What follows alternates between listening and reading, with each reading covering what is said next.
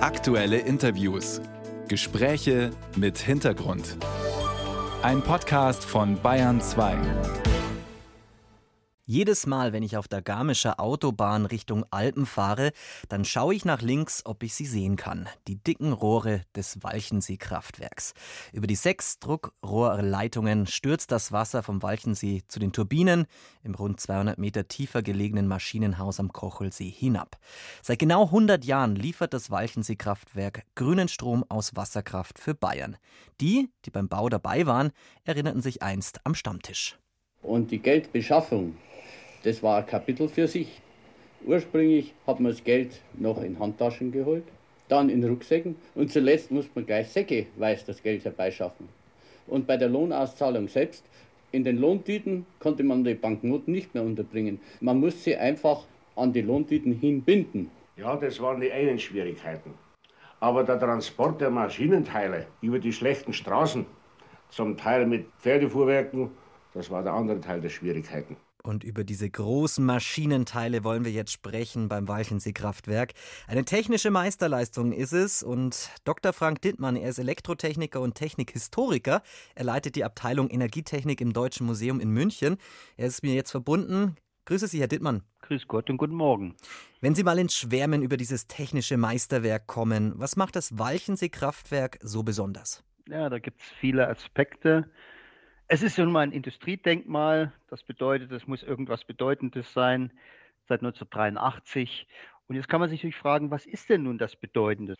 Nun, als es gebaut wurde, 1918 bis 1924, war es eines der größten Wasserkraftwerke der Welt, sodass also natürlich auch die Elektrotechniker und nicht bloß die der Welt hinschauten. Es ist aber auch ein Wendepunkt in der bayerischen Wirtschaftsgeschichte. Warum?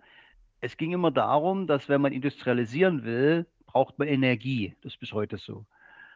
Und wenn man nach England guckte, dem Mutterland der Industrialisierung, dann haben die Kohle genommen. Jetzt hatte aber Bayern wenig Kohle. Was macht man jetzt? Naja, man nutzt die Wasserkraft. Das wurde dann damals auch aus diesem Grunde als die weiße Kohle bezeichnet.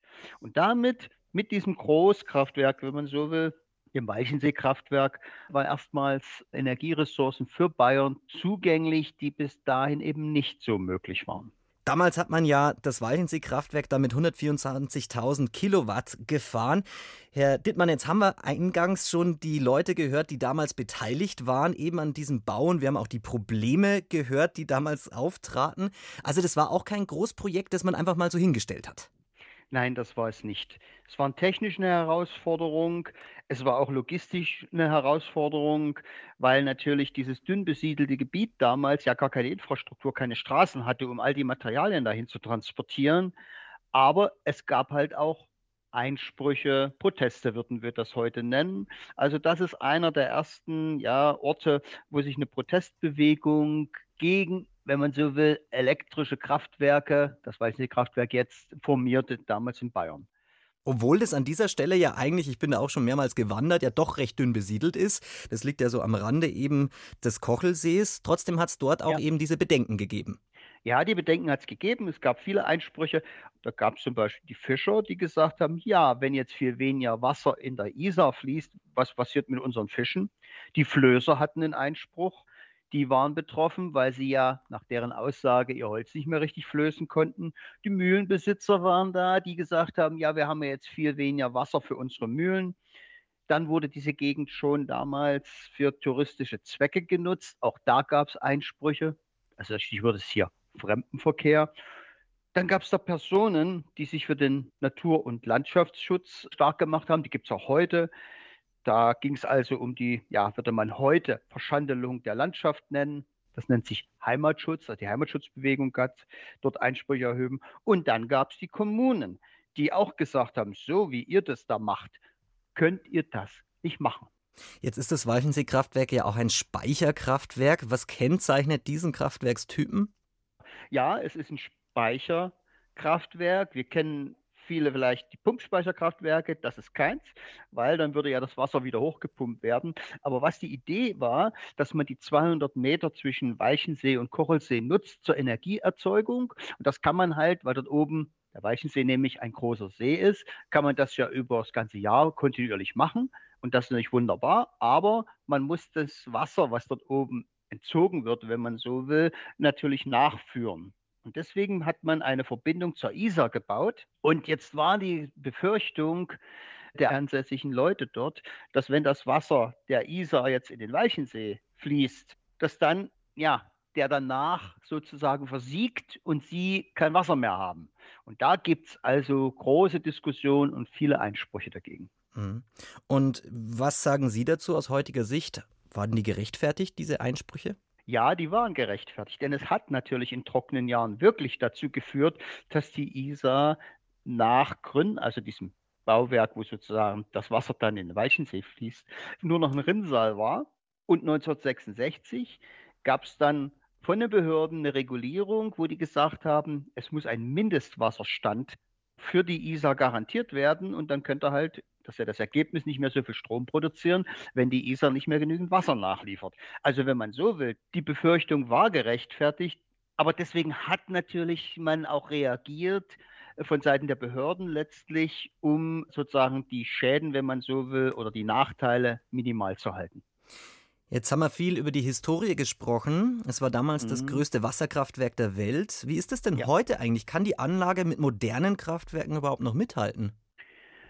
Also wenn man jetzt rein den Wirkungsgrad ansieht, gibt es natürlich heute bessere.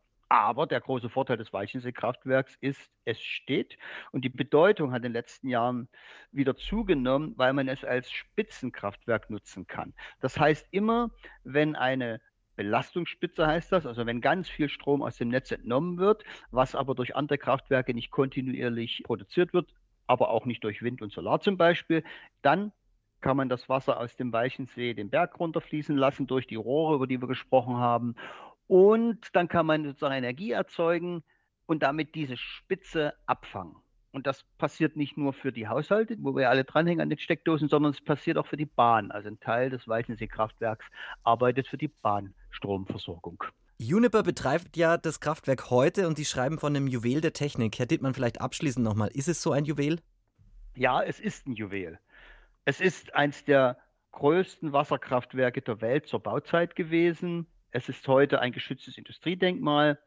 Ja, und es ist natürlich ganz wichtig, für die bayerische Wirtschaftsentwicklung, denn damit stand um 1925, also um die Endzeit des Baus, riesige Energiemengen bereit, für damalige Verhältnisse riesige Energiemengen bereit, die man dann in der Wirtschaft nutzen konnte. Denn man darf es ja nicht vergessen, Bayern hatte wenig Kohlereserven, die man in anderen, auch deutschen Ländern sozusagen zur Energieversorgung einsetzte. Das Walchensee-Kraftwerk ist vor 100 Jahren genau in Betrieb genommen worden. Ein technischer Meilenstein bis heute, meint auch Dr. Frank Dittmann. Er leitet unter anderem die Abteilung Energietechnik im Deutschen Museum München. Vielen herzlichen Dank, Herr Dittmann. Vielen Dank.